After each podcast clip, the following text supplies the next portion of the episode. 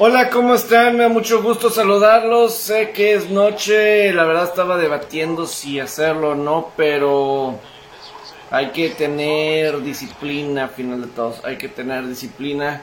Eh, estuve, me tardé también porque pues estuve pues leyendo, ¿verdad? Sobre todo de lo que les quiero platicar hoy, ¿verdad? Que nos falta un equipo solamente. Y nos falta una división para terminar ya las previas de cada una de las franquicias de la NFL. Ya de todas, de todas, solamente nos falta una división y por eso es importante que, que lo haga, porque no quedan muchos días y obviamente la que sigue pues ya se viene absolutamente todo de lo que será la temporada, ¿verdad? O sea, ya la siguiente es temporada regular, ya no es de, esta, es hablar de Power Rankings, es hablar de otras cuestiones, entonces claro, creo que es importante el que esté aquí con ustedes de cualquier manera, aunque sea una media hora, no la una hora, pero a lo mejor la, la media hora para mínimo de lo de Denver y pues las otras cosas que han estado sucediendo, ¿verdad? Alrededor de, de los deportes, de los deportes que a uno en lo particular le agrada. Eh, nos falta el oeste de la americana. Y empezamos con los Broncos de Denver, que terminaron en último lugar, ¿verdad? En la oeste de la conferencia americana. Y, pues obviamente, nuevo staff de cocheo, nuevos grupos de dueños, ¿verdad? Que ya ahora Walmart, la familia Walmart es parte ¿verdad? Ya son dueños de los Broncos de Denver. Y antes de eso, eh, pues llega Nathaniel Hackett, ¿verdad? Como el nuevo entrenador en jefe. Eh, el gran cambio que hicieron por Russell Wilson para finalmente solucionar el problema que han tenido desde siempre, ¿verdad? En la posición de quarterback desde que se retiró Peyton Manning, ¿verdad? Un total de 11 quarterbacks diferentes que han desfilado por los Broncos de Denver para sin tener éxito, sin tener éxito. Eh, me gusta empezar, ¿verdad? En la cuestión de analizar al equipo. Ahorita me voy con Russell Wilson, sé que es lo principal, pero como digo, en el receso de temporada, Rob Walton compra los Broncos. Efectivamente, ya termina la era de la familia Bowlen que está encargado de los Broncos de Denver. ¿Qué efecto va a tener en eso? No lo sabemos. Eso simplemente ya en los próximos años sabremos. Yo sí creo que los dueños es fundamental, son fundamentales para determinar si van a hacer grandes cosas, si el equipo va a ser competitivo o no. Digo, la familia Walton ha tenido historia con los Nuggets de Denver han tenido eh, experiencia con el Avalanche de Colorado, que pues obviamente el Avalanche de Colorado eh, pues son campeones de la Stanley Cup, ¿verdad? Entonces tenemos eso, ¿verdad? Al respecto de, Denver. Vamos a ver qué, qué, pasa. Yo era muy fan del dueño Pat Bowlen, pero bueno, eh, ahí se evoluciona y vamos a ver qué pasa ahí por esa parte. Eh, staff de cocheo, nuevo staff de cocheo, desde el mismo entrenador en jefe, Nathaniel Hackett, eh, su padre, Paul Hackett, toda una experiencia, toda una institución, Paul Hackett, ¿verdad? En el fútbol americano, ¿verdad? Eh, mucha experiencia como coordinador ofensivo y Nathaniel Hackett también. Y tiene mucha experiencia como coordinador ofensivo con los Bills de Buffalo 2013-2014, con los Jaguares de Jacksonville 2016 a 2018 que incluyó cuando Jacksonville llegó al juego de campeonato de la conferencia americana con Blake Bortles y compañía y perdieron el Super Bowl. 2019 y 2020 y 2021 con Green Bay, con Aaron Rodgers. Eh, pues tres temporadas en las que ganaron 13 partidos, dos de ellos al juego de campeonato de conferencia. Se pudiera decir que con él, eh, con Jacksonville, imagínense con Jacksonville, con Black Balls, llegaron hasta el juego de campeonato de la conferencia americana Y con Green Bay, pues se puede decir que pues un poquito más eh, lógico, ¿verdad? Con Aaron Rodgers que llegara hasta la final de, de, campeonato de conferencia. Eso es por parte de Paul Hackett, de Nathan Hackett, su hijo. En el caso de Justin Outen, es el coordinador ofensivo, se lo trae Hackett de Green Bay como eh, de alas cerradas las últimas tres temporadas. Eh, previamente, pues inició su carrera con los halcones de Atlanta, era practicante y luego asistente ofensivo. Y ya rápido, eh, pues ya poco tiempo del 2016 a la fecha, ya tiene su primer trabajo como coordinador ofensivo. Y el coordinador defensivo es Ejiro Evero, ¿verdad? Eh, inglés. Él nació en Inglaterra, ¿verdad? Él tiene experiencia, lo más reciente, eh, coach de safeties con los Carneros de Los Ángeles y coordinador del ataque aéreo de los Carneros de Los Ángeles. Entonces, esa es un poquito de el staff de cocheo que conforman estos Broncos de Denver para el 2022. Que pues no han ganado, no han regresado postemporada desde que ganaron el Super Bowl 50 en el último partido de Peyton Manning, ¿verdad? No han estado cerca de calificar, han cambiado fueron varios coaches. Gary Kubiak se hizo un lado después del 2016. Luego Vance Joseph tuvo The Time of His Life por unas cuantas temporadas. Luego, eh, pues el tiempo de Big Fangio, ¿verdad? 2019, 2020, 2021, tres temporadas. Se ha lado y pues ahora es el momento de Nethiel Hackett. Al igual que los corebacks, 11 corebacks diferentes desfilaron eh, por eh, los quarterbacks de los Broncos de Denver hasta que finalmente consiguieron a, a Russell Wilson. Estos son los quarterbacks. Trevor Simeon, Paxton Lynch, otra vez Trevor Simeon, Brock Osweiler, Case Keenum, Joe Flacco, Drew Locke, Brandon Allen, Jeff Driscoll, Brett, Rippin y Teddy Bridgewater. Todos en algún momento fueron quarterbacks, incluyendo Kendall Hinton, cuando todo el staff de corebacks de, Denver quedaron eh, inhabilitados para hacer coreback en un juego de Denver contra Nueva Inglaterra por el coronavirus en el 2020. Pero llega Russell Wilson. Y entonces, ¿qué debemos de esperar de Russell Wilson? Russell Wilson tiene 33 años de edad y ha tenido toda una carrera que muchos lo ponen como salón de la fama, ¿verdad? 104 victorias, 53 derrotas, un empate, Así es como deja Seattle. Llegaron dos veces a, al Super Bowl, ganaron una, el otro pues sabemos la intercepción. Y, pues llega a, con buenas eh, armas ofensivas.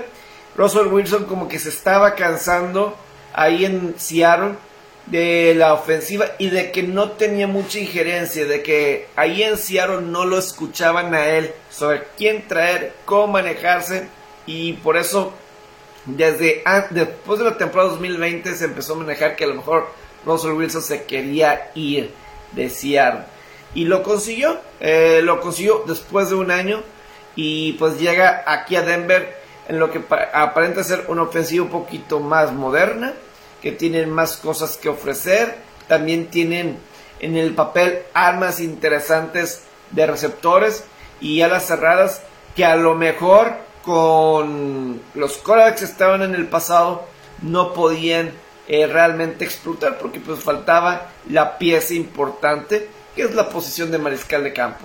A los 33 años de edad, ¿qué tanto más le queda, verdad, a Russell Wilson? Sobre todo porque pues es un coreback diferente a los Peyton Manning, Aaron Rodgers que juegan hasta los más de 40 años. Eh, por primera vez la temporada pasada tuvo una lesión que le causó perderse juegos en la temporada. Entonces vamos a ver ahí qué es lo que, lo que pasa, ¿verdad? Eh, entonces, tratar de corregir por primera vez desde las etapas de 1963 a 1972, los Broncos tienen cinco temporadas consecutivas eh, de marca perdedora. La ofensiva nunca ha promediado más de 21 puntos por juego en las últimas seis temporadas. Realmente ha sido un problema. Entonces vamos a ver si Russell Wilson puede tener el mismo efecto que tuvo Peyton Manning cuando llegó en el 2012 y del 2012 al 2015 Denver fue equipo de elite con Peyton Manning llegaron dos veces a supertazones y ganaron uno el último pero siempre fueron eh, descansaron en la primera ronda de postemporada y les ayudó para ganar ese campeonato y obviamente con Russell Wilson van a esperar que tenga el efecto Wilson que mismo Peyton tuvo con Denver en ese 2012. Eh, vamos a decir, un Brett Favre tuvo cuando llegó a los vikingos de Minnesota, que llegó llegaron hasta el juego de campeonato de conferencia. Eh, el mismo Tom Brady, ¿verdad? Que con Tampa Bay en el primer año fueron campeones del Super Bowl y definitivamente Tampa Bay ha sido de los equipos elite en toda la NFL en las últimas dos temporadas. Eh, unos dirían Kurt Warner, ¿verdad? Otros dirían Joe Montana, que inmediatamente llegaron a los juegos de campeonato.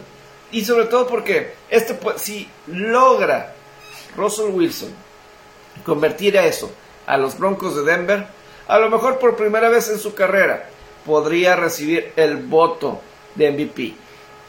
Yo en lo particular tengo un poquito de reserva. O sea, yo cuando llegó y ganó en Seattle, cuando llegaron a los Supertazones, tenía la defensiva y tenía a, a Marshall Lynch de corredor. Es decir, tenías ataque terrestre y tenías defensiva. Se acabó eso.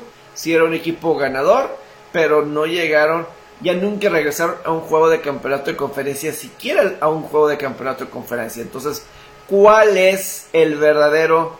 Eh, aquí se va a comprobar que tanto Russell Wilson de verdad se merece algún voto de MVP de jugador más valioso de la temporada. Yo creo que eso para mí, en lo particular, eso está por demostrarse.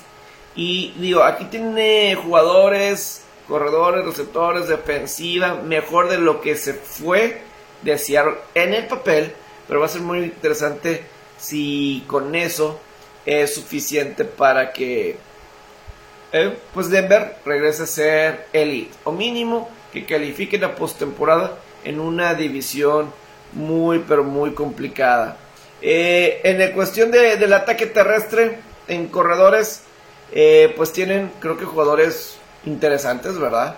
Que pues tienen a Melvin, Melvin Gordon, ¿verdad? Tienen a Melvin Gordon y pues también tienen el caso de este jugador Javante Williams, ¿verdad? Que hicieron buen trabajo, corrieron muy bien el balón, ¿verdad? Corrieron muy bien el, el balón cuando tuvieron la oportunidad, combinaron para 1821 yardas entre Javonte Williams y Melvin Gordon.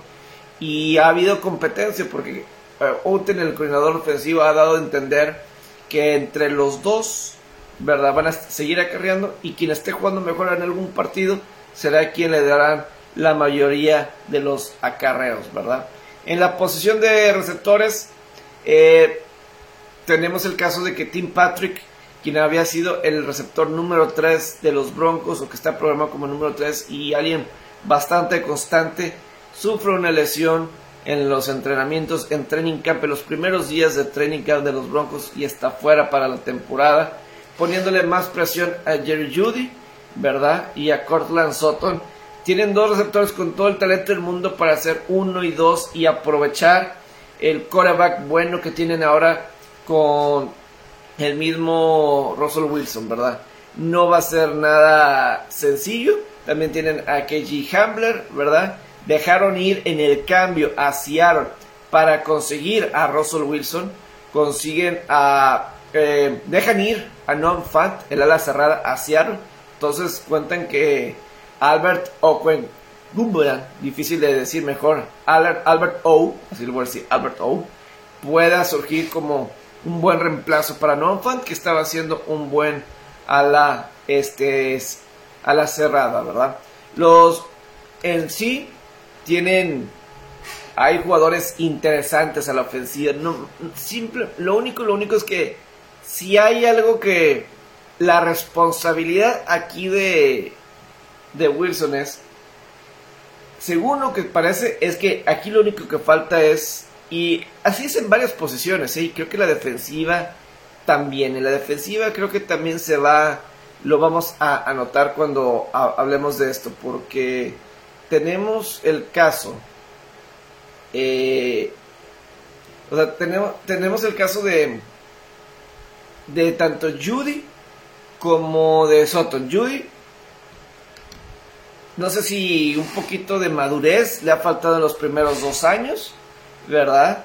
Eh, Cortland Sutton en el 2020 sufrió una ruptura de ligamentos. Esta es su segunda temporada después. Pero Jerry Judy no pudo tener una sola anotación en el 2021. Fue corebacks que ha estado a su alrededor. O, simple, o si con Wilson puede que funcione esta parte. Es clave. Es clave por, parte de ellos. Eh, la línea ofensiva tiene un tackle izquierdo sólido. En Gary Bowles, sólido, sólido como tackle ofensivo, ¿verdad? Eh, traen a Billy Turner, un ex empacador de Green Bay, eh, como tackle derecho. Y también Lloyd Cushenberry, tercero, Dalton Reisner y Quinn Meisners y Graham Glasgow, pues son los jugadores importantes en esa línea ofensiva. En cuestión de la defensa, de la defensiva de, los Broncos, eh, les comentaba sobre el nuevo coordinador defensivo, Ejiro Evero la defensiva de Denver la temporada pasada, en los últimos años, pues había estado, tenido que cargar con una ofensiva que pues, promediaba menos de 21 puntos por juego, muy bajo, muy bajo para este NFL. Y el año pasado con Big Fangio, head coach, que su especialidad era defensa, tenías a alguien que era, fue la número 3 en puntos permitidos en la temporada pasada. Terminaron en el top 10 en menos, menos yardas permitidas. Eh, lo que le faltaba a la defensiva de Denver era playmakers. Nada más provocaron 6 balones sueltos. Recuperaron nada más 6 balones sueltos en toda la temporada. E intercepciones ahí estuvieron en media tabla. 18 eh, en capturas. Entonces, y en el papel ahí tienen los playmakers. Tienes a Bradley Chubb, ¿verdad? Eh, de un lado. Eh, traes a Patrick Surtain, que fue un éxito como novato, probablemente el mejor jugador defensivo que tuvo Denver la temporada pasada. Y a lo mejor muchos irían con un Trevon Diggs, ¿verdad? En, Dallas, ¿verdad? Lo que representa, eh, Trevon Diggs. Pero Patrick Surtain no le pide nada y mucho más calladito. No tiene, no tuvo las 10 intercepciones, pero muy, muy, sal, muy sólido el caso de Patrick Surtain. Lo que el coordinador defensivo, el Giro Evero, promete, va a mantener una defensiva alineada de 3-4, es decir, 3 líneas defensivos y 4 linebackers. Lo van a mantener eso y que van a buscar volver la, el presionar al coreback una prioridad. Digo, eso es lo que siempre va a ser un coordinador defensivo. Eso es lo que los aficionados quieren escuchar. Nadie quiere escuchar, pues no vamos a presionar al coreback. Pues, eso es lo que los aficionados quieren escuchar. Vamos a presionar al coreback. Eh, y para eso, pues Bradley Chubb se puede decir como el Jerry Judy de la ofensiva de Denver. Que, ¿dónde está Bradley Chubb? La temporada pasada, en siete partidos que jugó, no registró una sola captura. Eso no puede pasar.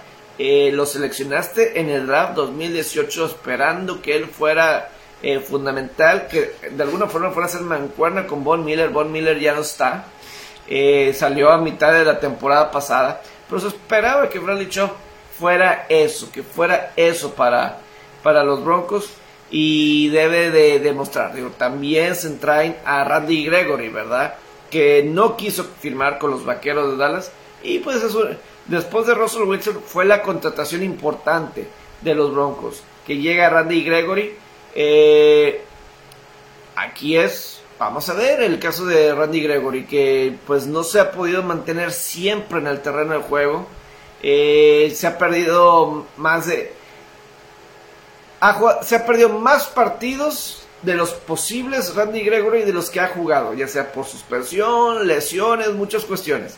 Y los Broncos están garantizando 28 millones de dólares que va a poder hacer una buena mancuerna con Bradley Chubb y presionar a la defensiva. Tanto con Chubb y con Gregory le están apostando al potencial que tienen los dos, el talento que tienen los dos para presionar al coreback y, y hacer las jugadas grandes, que eso es lo que le faltaba a esta defensiva eh, la temporada pasada. Digo, no se le puede reclamar mucho la defensiva después de los problemas que decíamos del otro lado del balón, pero eh, los turnovers son importantes y es la diferencia entre una buena defensiva y una gran defensiva. Y definitivamente Denver tiene de dónde crecer defensivamente hablando, ¿verdad? Eh, vamos a ver, pues también a Dremont Jones eh, tuvo 5 capturas y media como tackle defensivo. Agregan a DJ Jones, ¿verdad? Pues esa es la cuestión en la defensiva. En equipos especiales, eh, tiene un nuevo coordinador también equipos especiales, Dwayne Stooks. Se queda Brandon McManus, ¿verdad? Que ha sido, pues, es el último, el único jugador que queda, el pateador de Broncos, Brandon McManus, de cuando ganaron el Super Bowl 50. Es el único, que, queda y pues sigue siendo, eh, pues, de los mejores. Ha convertido 15 goles de campo de 50 yardas o más en tan solo las últimas dos temporadas. Sam Martin es el pateador de despeje. Y pues bueno, eso es por la parte de los equipos especiales. No sé, no sé qué piensan de, los Broncos. Pues aquí es básicamente pues posición por posición. Eh, un poquito de la previa de, los Broncos. Eh, que pues quedaron en último lugar de la división y están en una división bastante peleada. ¿Cómo inicia eh, ¿Cuál es el calendario de los Broncos de Denver? Russell Wilson visitando su ex equipo, los Halcones Marinos de Seattle, el lunes por la noche. Vamos a escuchar ahí por primera vez a Joe Buck y Troy Aikman el lunes por la noche en ESPN. Eso va a llamar bastante la atención. Entonces es clave aquí eh, pues ese juego. Y pues no van a enfrentar a su ex quarterback Drew Locke porque ya anunciaron los Halcones Marinos que Gino Smith va a ser el quarterback titular. Los partidos que van a ser transmitidos en horario nacional visitan a los halcones marinos de Seattle, ya dejé el lunes por la noche. Luego en la semana 3 reciben a los 49 de San Francisco en domingo por la noche. Luego en jueves por la noche reciben a los Colts de Indianapolis, ¿verdad? Luego el lunes por la noche visitan a los Carneros de Los Ángeles en el SoFi Stadium. Eh, el domingo 30 de octubre. Ojalá que nos ponen en el horario cuando nos atrasa el reloj la NFL, pero bueno, Denver visita a los Jaguares en un partido que creo que va a ser transmitido eh, únicamente por, creo que por eh, Yahoo, una plataforma así, si no me equivoco. Eh, luego también tienen el domingo 11 de diciembre, semana 14 tienen programados recibir a los Kansas City Chiefs en domingo por la noche. Es decir, para un equipo que pues no ha calificado los últimos seis años, estamos contando que son dos, tres, cuatro, cinco, seis juegos en horario estelar de los Broncos de Denver. Eso es lo que pasa cuando traes, contratas a un quarterback del estatus de Russell Wilson. Traes prensa nacional y por eso vemos tantos juegos, a pesar de que, pues, no, Denver no ha tenido éxito ellos en lo colectivo desde que llegaron al Super Bowl. Eh, yo voy a decir esto. Yo no veo a Denver calificando postemporada. Eh, la edición está muy peleada, la conferencia está muy peleada y ya conforme vayamos pasando eh, los, demás los demás equipos en esta edición voy a explicar el por qué. Pero por pronto yo voy a decir que a lo mucho lleguen a ser tercer lugar en la edición. El calendario que tienen para arrancar es más sencillo que los otros equipos en esa, en esa división. Es una ventaja que tiene Denver. Kansas City empieza contra Arizona y Cargadores, ¿verdad? Mientras que Carner, Cargadores empieza contra Raiders y Kansas. Y eh, los Raiders inician contra Cargadores y Arizona. ¿Verdad? Denver tiene un arranque sencillo, de, más sencillo que los mismos eh, Broncos. Entonces, más vale que aprovechen Broncos el principio de la temporada. Eso es por parte de los Broncos. Ojalá que les haya gustado. Continuamos esta semana. Tenemos que hablar de los diferentes equipos que quedan ya para estar listos. Dentro de las diferentes eh, temas así, nada más de lo que pasó en alrededor de la NFL. Eh, no había visto el comentario de Dani hasta que ya terminó mi Facebook. Me preguntaba sobre si platiqué el que Tom Brady fue nombrado el mejor jugador eh, por los jugadores de toda la NFL, del top 100 fue el 1. Yo en lo particular, eh, respeto mucho Brady, yo creo que es el mejor quarterback de todos los tiempos, pero para decir que Brady a sus 45 años de edad es el mejor jugador de toda la NFL, yo en lo particular no lo compro. Eh, muy buen jugador, tuvo una temporada de calibre, ¿verdad? De calibre de, de MVP, ¿verdad? No MVP, pero de calibre. O sea, lideró la liga en yardas, en pases de anotación, pero decir que a los 45 años de edad Brady todavía es el mejor jugador de la liga, yo en lo personal no lo creo. Eh, a lo mejor adornas un poquito más a Brady, pero no es necesario. No es necesario adornarlo. Eh, no necesitas ponerlo tanto así, pero así lo colocan. Creo que yo había puesto eh, el mejor jugador de la temporada pasada, el mejor jugador. Nos quitamos de MVP, el mejor jugador de la temporada pasada se llama Cooper Cup, sin lugar a dudas. Cooper Cup fue el mejor jugador de la temporada pasada. Ese para mí hubiera sido mi mejor jugador de la temporada pasada. Así de sencillo. Eh, Derek Henry fuera del top 10, pues solamente porque se lesionó. Pero yo pongo a Henry por encima de Jonathan Taylor. Simplemente ahí son algunos de los jugadores que yo creo ahí. Digo, Brady, ok, pero para mí el jugador número uno de toda la NFL eh, de 2021 y así para el arranque, Cooper Cup de los Carneros de Los Ángeles.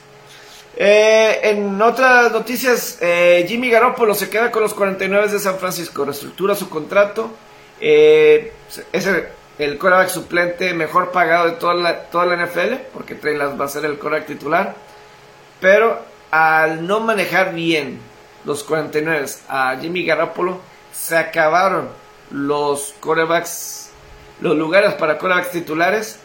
Ya no había nadie disponible y para vender a Garoppolo y todo, pues obviamente sí es un problema ah, oficialmente. Ahí va a estar el fantasma de Jimmy Garoppolo. Cualquier falla de Trey Lance, ahí tiene su coreback que en sus dos temporadas que pudo estar al, al frente y ganando partidos para San Francisco, los llevó al Super Bowl y estuvo a un cuarto de llevarlos a un segundo la temporada pasada. Yo en lo particular, que se ponga... Yo, eh, ahí le vas a dejar la presión a Trey Lance, pero bueno, si fue la tercera selección general draft y cambiaron todo por él, eh, esta presión debe de poder lidiar con ello. Eh, qué gran duelo en, los Yankees de Nueva York y los Angelinos con el caso de Aaron Judge y, y el caso de Shohei Ohtani. Curioso, ¿no? Cómo los Yankees eh, han estado en estos últimos fin de semana y ahorita en California. Veas el estadio de los Atléticos lleno, bueno, lleno, pero mucho más audiencia de cualquier partido de los Atléticos. Y nada más veías la gente, nada más viendo atrás de home plate. Ahí en el estadio de los Atléticos. Puro aficionado de Yankee. Y con los Angelinos, igual. Eh, aquí mucho aficionado de Yankee. Pero pues tenías a, Josh y Octani. Y los dos con cuadrangulares. Y Josh que llegó a 50 cuadrangulares en la temporada. También eh, Albert Pujols llega a home número 694. Le conecta un cuadrangular a los rojos de Cincinnati. Y ya son 250 pitches diferentes. Un récord diferentes al que Albert Pujols conecta un cuadrangular, ¿verdad? Eh, Serena Williams comienza el abierto de Estados Unidos con una victoria. Mínimo consigue una victoria Serena Williams en lo que es el último torneo de su carrera. Entonces, simplemente va a ser espectacular Serena Williams y su final aquí de su carrera.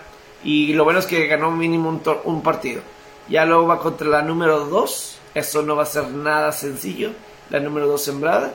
Entonces, eso para Serena Williams va a ser clave, ¿verdad? Entonces, eh, ah, también eh, el caso de RJ Barrett. Los Knicks llegan un contrato de extensión con RJ Barrett.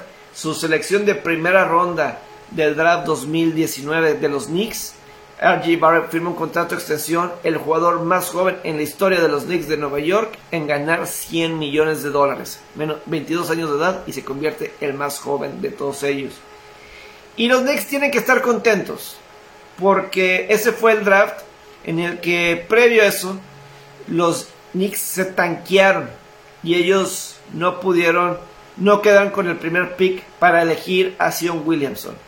Y yo creo que de ese draft fue primero Sion Williamson, dos Jamorant a Memphis y tres G. Bart. Obviamente el mejor de ellos es Jamorant, pero G. Bart es muy importante y ha contribuido mucho más y mucho mejor mentalmente, en mi opinión, a lo que hemos visto de Sion Williamson. Entonces ahí los Knicks tienen que sentirse contentos de que, bueno, no les tocó la primera selección, pero salieron ganando. No es Sion Williamson, pero es R.G. Barrett. Y yo le veo mucho mejor a Barrett que en esa cuestión. Pero bueno, yo me despido, yo me despido. Hay otras cuestiones que seguiremos platicando, pero eh, ojalá que les haya gustado. Que tengan una excelente noche.